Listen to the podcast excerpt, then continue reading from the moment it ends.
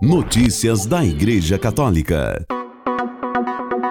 Quarta-feira, 24 de janeiro de 2024, hoje é dia de São Francisco de Sales, patrono dos escritores e dos jornalistas. Um dia de oração no Haiti pela libertação de todos os sequestrados. Reportagem de Jean Benoît Harel do Vatican News que eles parem de pisar na dignidade inalienável dos filhos de Deus. Esse é o grito do coração do arcebispo Marx Leroy Mesidor de Porto Príncipe, presidente da Conferência Episcopal Haitiana, e do padre Morachel Bunhome, presidente da Conferência dos Religiosos do Haiti. Em um comunicado de imprensa conjunto emitido nesta segunda-feira, 22 de janeiro, os dois condenam vigorosa e firmemente o sequestro de oito pessoas na manhã desta sexta-feira quinta-feira, 19 de janeiro, incluindo seis religiosas da Congregação das Irmãs de Santa Ana. Solidarizando-se com os parentes de todas as outras pessoas sequestradas, os dois homens da igreja conclamam os líderes haitianos a assumirem suas responsabilidades é hora de tomar as medidas necessárias para erradicar os flagelos do sequestro e da violência de grupos armados, que estão mergulhando o país em uma situação cada vez mais confusa e caótica. Em seguida, o comunicado se dirige diretamente aos sequestradores, pedindo a libertação imediata e incondicional de todos os sequestrados. Em nome de Deus, a quem vocês devem temer, parem com essas práticas abjetas e criminosas que mancham essa terra sagrada que Deus nos deu. Por fim, o arcebispo de Messidor e o padre Bonhome anunciaram que dedicariam a quarta-feira, portanto hoje, 24 de janeiro, à oração, meditação e adoração eucarística. Eles então convidam todos os sacerdotes, religiosos, religiosas e fiéis leigos a organizarem em todas as paróquias e comunidades uma corrente de oração incessante pela libertação dos sequestrados e por suas famílias. Notícias da Igreja Católica. Núncio para Moçambique entre as nomeações do Papa nesta terça-feira. Reportagem do Vatican News. O Santo Padre nomeou nesta terça-feira, 23 de janeiro, como núncio apostólico em Moçambique, Dom Luiz Miguel Munhoz Cárdaba, arcebispo titular de Nassai, atualmente núncio apostólico no Sudão e na Eritreia. Nesta terça, o pontífice também nomeou o cardeal Victor Manuel Fernandes, prefeito do Dicastério para a Doutrina da Fé, como membro do Dicastério para a Promoção da Unidade dos Cristãos. Como consultores do mesmo dicastério, o Santo Padre nomeou Monsenhor Armando Mateu, secretário da seção doutrinária do Dicastério para a Doutrina da Fé, e o padre Michael Jalá, secretário do Dicastério para as Igrejas Orientais. Notícias da Igreja Católica. O presidente da Conferência Episcopal Italiana, Cardeal Matteo Zuppi, anunciou que a conferência acolhe a declaração Fiducia Supplicans, um documento que se situa no horizonte da misericórdia. O cardeal italiano, a quem o Papa confiou a missão de interceder em nome da Santa Sé pela paz na Ucrânia, fez estas declarações em um longo e detalhado texto de introdução aos trabalhos do Conselho Episcopal Permanente da Conferência Episcopal Italiana, que se reúne de 22 a 24 4 de janeiro em Roma. Zup disse que o documento do Dicastério da Doutrina da Fé está situado no horizonte da misericórdia, do olhar do amor da Igreja para todos os filhos de Deus, sem se afastar dos ensinamentos do magistério.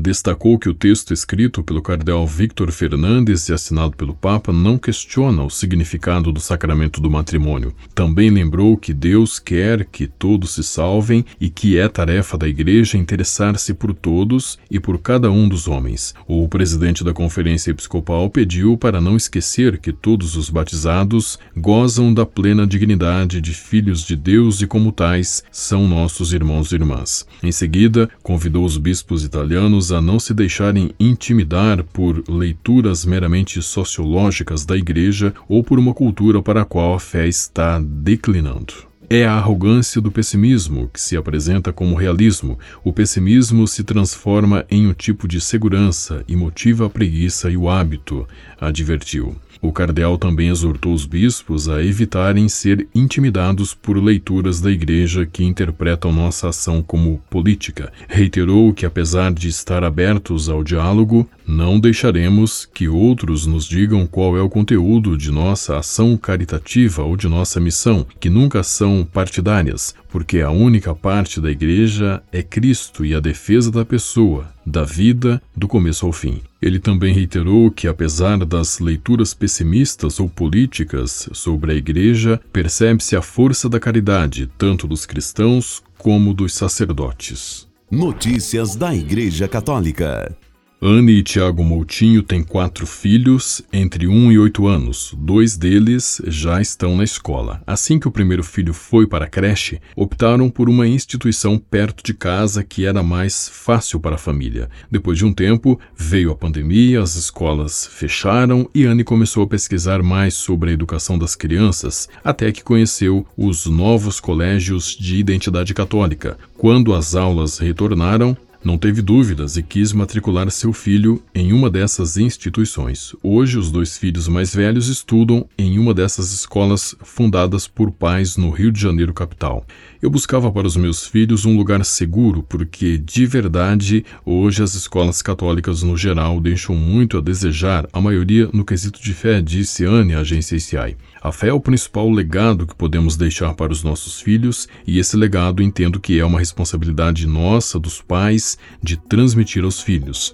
E fazemos isso em casa, com os nossos hábitos, com a catequese, as orações, a rotina, ir à missa juntos. Eu busco alguém que me ajude de verdade a criar na criança esse senso de participação, de ser parte da igreja, por mais que não seja uma escola de freiras, padres. É totalmente diferente. É uma escola criada por pais para seus filhos, disse ela.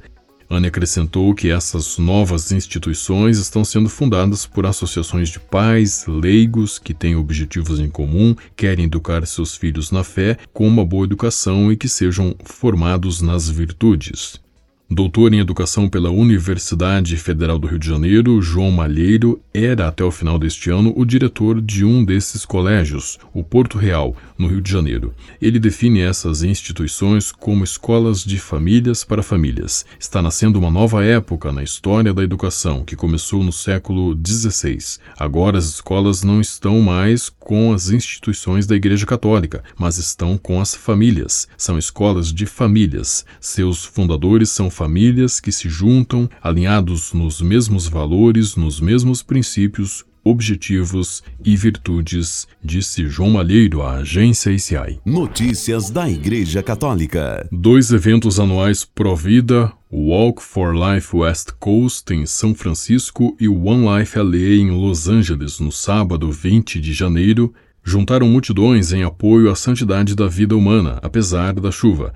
A IWTN transmitiu os dois eventos ao vivo. O evento de São Francisco, que celebrou seu vigésimo ano, é organizado e tem participação majoritária de católicos, liderados pelo arcebispo de São Francisco, Dom Salvatore Cordileone. O evento de Los Angeles está em seu décimo ano e é organizado pela Arquidiocese de Los Angeles. O arcebispo Dom José Gomes e outros bispos, padres e religiosos da Califórnia participaram atraindo milhares de defensores da vida. Em sua homilia, o arcebispo de São Francisco lamentou Parece que nosso estado da Califórnia está em uma onda de assassinatos contra a vida no ventre materno, com as mulheres mais pobres presas no passado, presas com recursos insuficientes para tomar uma decisão a favor da vida e ter acesso aos cuidados médicos e ao apoio emocional e material de que precisam para cuidar dessa nova vida. O bispo então agradeceu aos Provida presentes por seu apoio às mulheres que enfrentam gestações de crise e continuou: Quando se mostra a face de Jesus Cristo e essas nossas irmãs e irmãos em um encontro de caridade cristã, ele fará novas todas as coisas para eles e poderão começar a reconstruir suas vidas. O arcebispo de São Francisco enfatizou que a chave para o avanço da causa pró-vida e a reconstrução da sociedade e a promoção do evangelho na igreja é reavivar a confiança cristã no matrimônio e na família. Com a colaboração do Vatican News e da agência ICI, você ouviu o Boletim de Notícias Católicas que volta amanhã. Notícias da Igreja Católica.